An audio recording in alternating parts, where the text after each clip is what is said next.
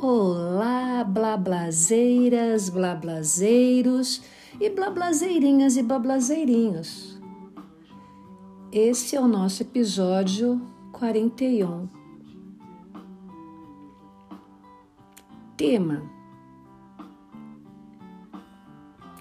Dia dos Pais, mas também mini contos que eu dedico a todos.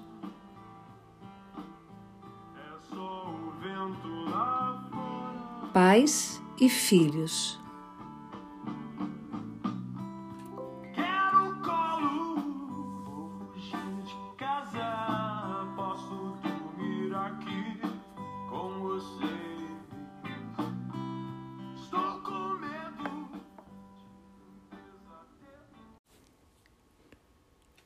Blablazeiras, blablazeiros, blablazeirinhas e blablazeirinhos. Um feliz dia dos pais, para os pais pais, pais mães, pais avós, pais tios, para a figura paterna que você tem na sua vida, aquele que você se lembrar. A música da Legião Urbana Pais e Filhos mostra muito isso, né? Essa incerteza, inconstância, relação paradoxal entre pais e filhos. Eu não sei mensurar como foi a, a minha relação com o meu pai, já não está aqui mais. Ele foi uma pessoa muito inteligente, uma das pessoas mais inteligentes que eu conheci.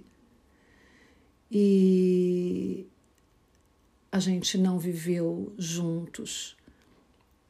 Eles se separaram e ele constituiu outras famílias, como a minha mãe também constituiu, né? É, e, e o que eu penso hoje é que, independente daquilo que o marido representa para a esposa, a esposa representa para o marido, a, a esposa para a companheira, o esposo para o companheiro, é, isso não deve refletir, não deveria refletir, né? É, no sentimento, é, ou na visão que os filhos têm dos seus pais ou dessa figura paterna. E, e eu, durante muito tempo da minha vida, eu tive essa percepção meio nebulosa e enviesada aí por conta de outras opiniões. E, Hoje, eu, como mãe e tendo meu marido, que representa a figura paterna dos meus pais, e conversando com os meus filhos, especialmente com meu filho, a gente percebe que a gente pode ter tentado bastante coisa, mas a gente nunca foi e nunca vai ser aquilo que os nossos filhos gostariam que nós fôssemos. Mas nós fomos aquilo que deu para nós sermos naquele momento. E o que permeia toda essa relação tem que ser o amor. Então, neste Dia dos Pais, né, para essa pessoa que foi muito inteligente, eu tenho memórias muito boas com ele e dele. A memória, duas memórias mais bonitas que eu tenho foi ele me carregando no colo várias vezes de manhã. Ele me levava para minha avó de manhã. Minha irmã era bebê, para minha mãe ficar mais tranquila. E eu tomava o café da manhã com a minha avó. Então, esse trajeto que ele fazia comigo no colo, eu tinha cinco anos, talvez foram os caminhos mais gostosos que eu percorri. E um outro momento também importante que eu guardo um carinho foi a formatura dele. Vejam lá, eu estava lá. Ele não estava na minha formatura, nem no meu mestrado, nem no meu doutorado, nem no meu casamento. Talvez não porque ele não tenha querido ir, mas por uma visão enviesada que eu tinha na época. Esteja onde ele estiver. Quero dizer que, olha, pai, eu estou aqui, eu sou assim. E grande parte do que eu sou,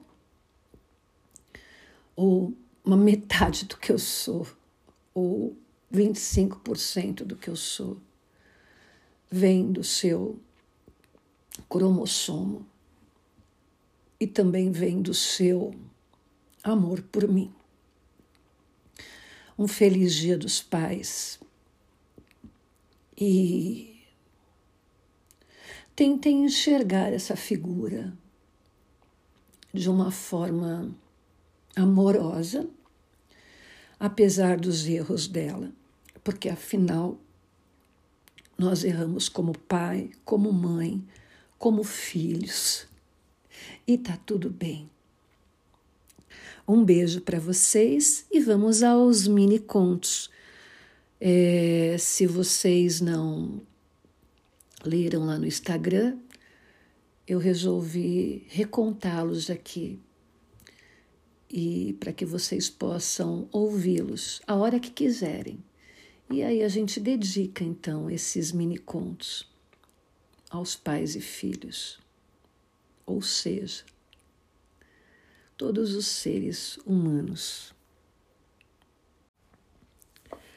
Então, blablazeiras, blablazeiros, é, eu gostaria de, antes de falar sobre ler os minicontos, gostaria de explicar para vocês como que eu vou fazer essa leitura. Primeiro, a gente lembrar que um miniconto, ele é um gênero textual que tem como base a narrativa.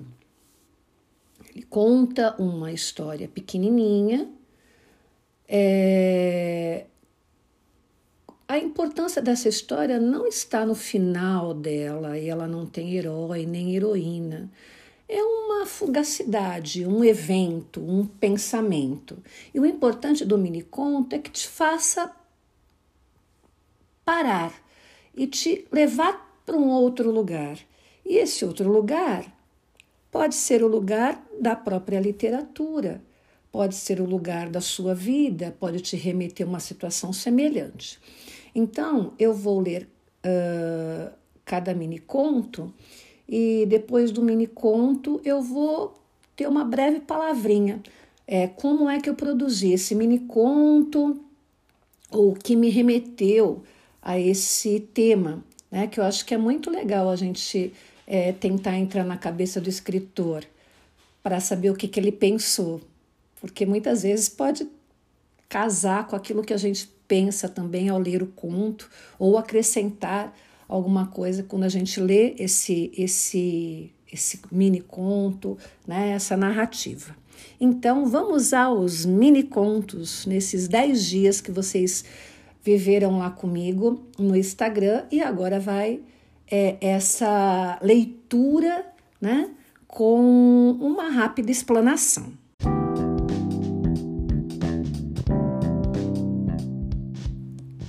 Dia 1 Vi um tatu bola, bolota, mas não estava enrolado, estava parado, fingindo de morto. Não sei se olhava para mim, mas estava congelado. Dei um toquinho, virou bola e saiu rolando e rindo de mim. Sobre o mini conto do Tatu Bola. Gente, Tatu Bola é um, um bichinho que me persegue. Parece que todo lugar que eu olho eu vejo um Tatu Bola e eu acho muito bonitinho é, essa forma dele se refugiar, de sentir medo e se enrolar todo. E realmente acontece isso. Eu olho para o tatu bola, ele olha para mim, aí eu dou uma, um toquinho nele e ele sai rolando. Adorei escrever sobre o tatu bola, como adoro escrever também sobre formiga. É loucura de escritor. Dia 2. Meninas na rede. Tudo agora é engraçadinho. Já era tão lindo ver meninas com sua esperteza superarem os adultos, pais e mães que são os primeiros espectadores. Mas há aquelas que na rede não estão, apresentam sua esperteza para a vida, para quem amam. Não terão seguidores, terão amigos. Sinceramente, acho que eu fui muito preconceituosa ao falar que as crianças que têm post na rede não terão amigos. Foi uma visão minha naquele momento, porque eu comecei a ver né, na, na, posts de várias crianças falando sobre make, sobre exercícios e assim, situações adultas que eram, digamos assim, interpretadas pelas crianças. Então, como educadora, essa questão da imaginação, eu acho que é muito válido, mas eu acho que também é muito válido a gente deixar a criança ser criança, viver as situações de criança. Né? Então, cada um tem a sua opinião. É, eu acho bonitinho, essas meninas têm várias curtidas. É, se isso vai ser bom para o ego delas, Nesse momento vai, talvez no futuro haja alguma cobrança. Mas aí eu jogo para vocês. Resolvi apenas pontuar o assunto. Dia 3. Quanto vale um silêncio? Tudo vale se não for solidão. Depois dos 50, eu comecei a valorizar muito o silêncio. Talvez porque eu tenha lecionado grande parte da minha vida e vivido nas salas de aulas com muitos alunos e dando atenção para todos os alunos, eu senti que eu precisava de um momento. Mas muito engraçado, blablazeiras e blablazeiros. De repente veio o silêncio, como eu digo lá no Menino e a Bola, né? Mas o silêncio virou solidão. A solidão é a dor de ficar sozinho. Então, eu não quero ficar sozinha. Eu acho que ninguém quer ficar sozinho. Então, vale um alerta para as pessoas que, como eu, estão valorizando o silêncio. Né? Pensar que existe uma, uma linha muito tênue entre o silêncio e a solidão. É só uma ideia que eu joguei também. Dia 4.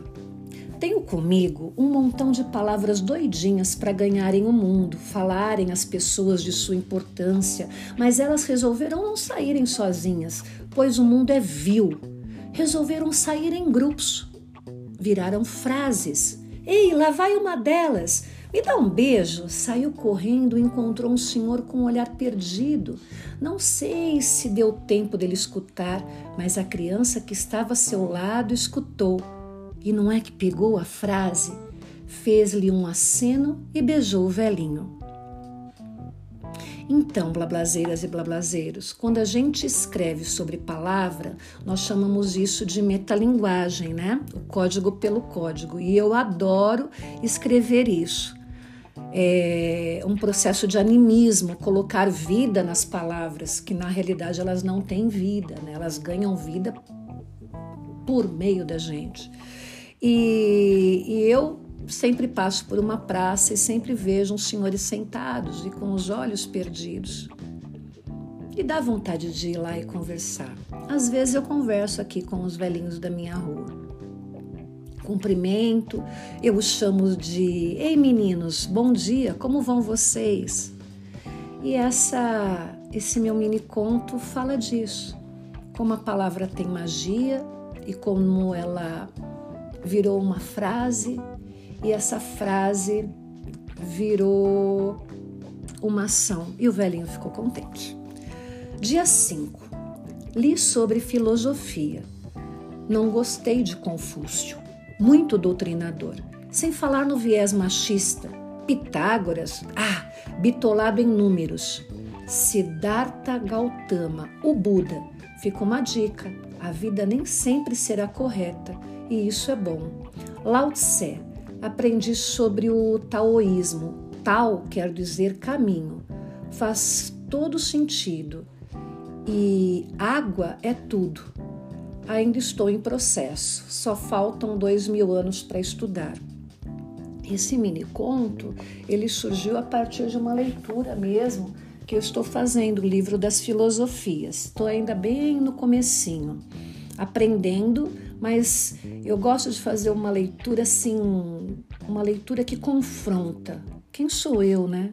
Mas a leitura possibilita isso, né? O livro está lá, à espera de que alguém o abra. Então, abra a palavra. Estou fazendo um jabazinho aqui para mim. Ele está lá o livro, à espera de alguém que o confronte. Então, estou me dando direito de confrontar esses filósofos. Dia 6. Descobriu que a terapia é algo que as pessoas fazem para entender aquelas que não querem fazer. Assim marcou sua sessão e agora é mais feliz, e eu também. Esse mini conto não tem nada de ficção, ele é muito realidade. E eu falo do meu marido, é, é o sujeito aí dessa, dessa história.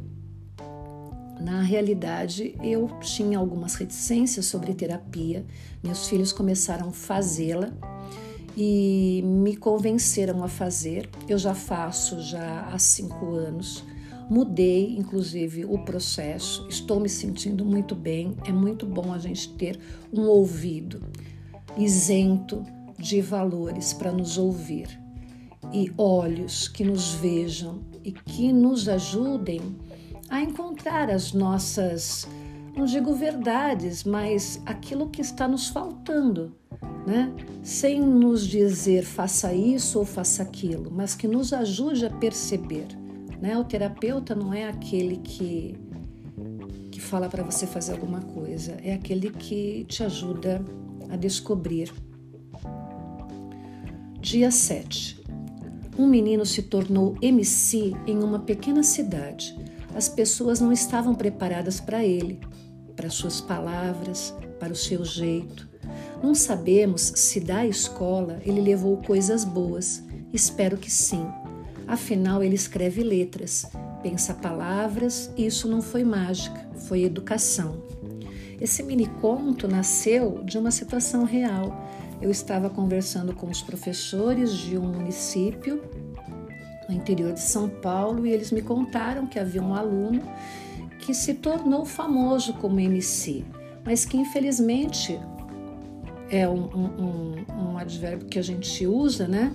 Mas talvez não esteja bem colocado. Na época em que ele foi aluno, os professores não souberam lidar com isso. E eles se sentiam meio frustrados por conta disso, né? Como lidar com um aluno que tem uma mente diversa, que é aberto, é, dentro de um sistema educacional mesmo a gente tentando romper, é, se faz ainda rígido.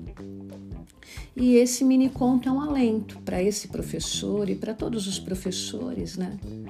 É, não importa como que esse aluno reaja dentro da escola, nós temos que tentar envolvê-lo ao máximo no processo, torná-lo protagonista.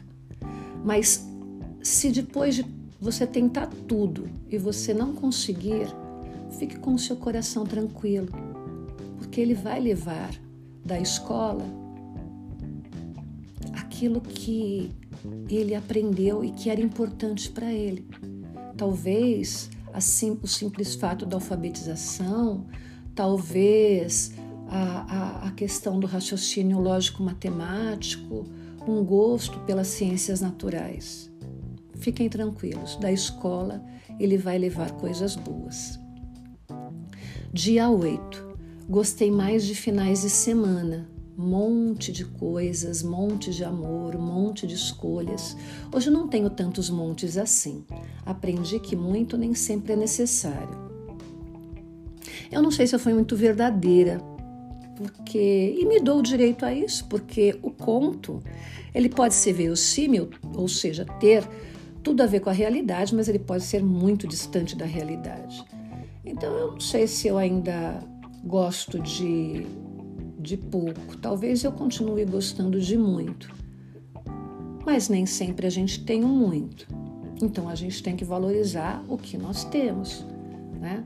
Se nós tínhamos 24 horas com os filhos e hoje a gente tem é, um final de semana, um dia a cada 15 dias, um dia por mês, que a gente possa valorizar isso, não é? Porque existe esse amor.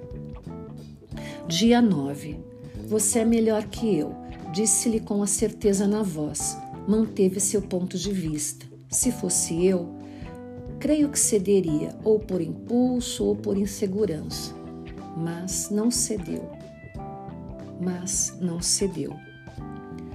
Esse conto eu me espelhei é, na personalidade da minha filha, que a princípio eu penso ela é muito segura de si, ou talvez passe isso. Mas eu sou orgulhosa pela forma como que ela encarou a sua luta na, na medicina, como ela encarou a sua luta com o seu orientador de mestrado mantendo o seu ponto de vista.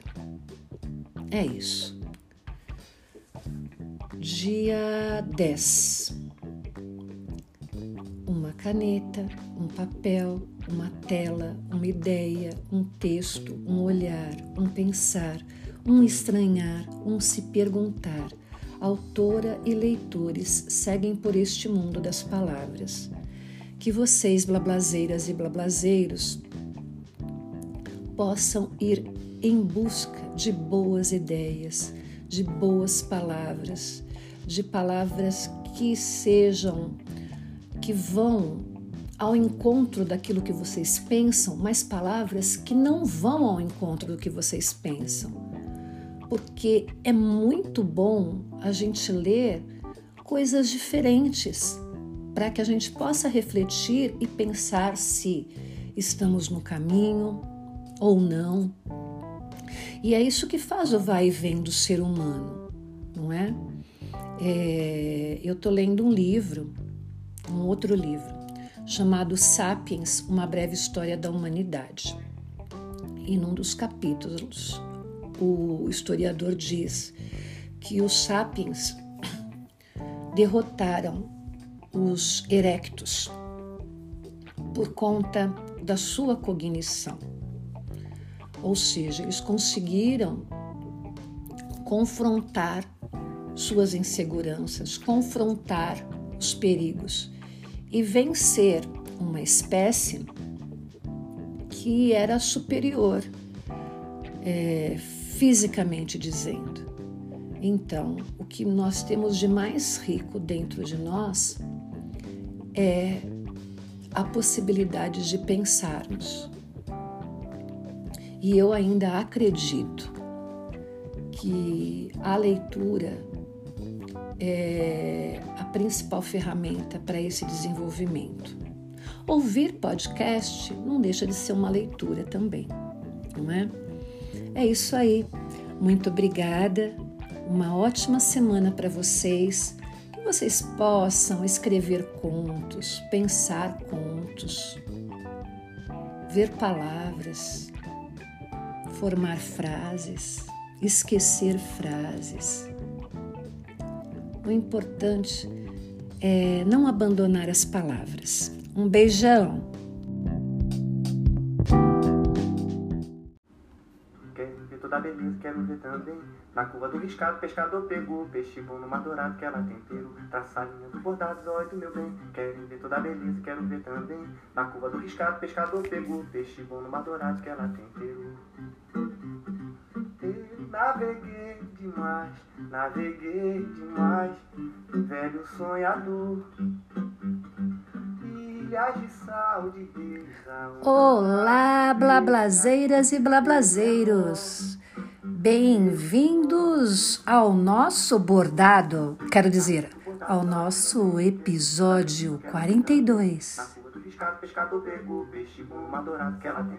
Traça a linha do bordado, olha do meu bem. Querem ver toda beleza, quero ver também. Na curva do riscado, pescador pegou peixe bom, uma dourada que ela tempero.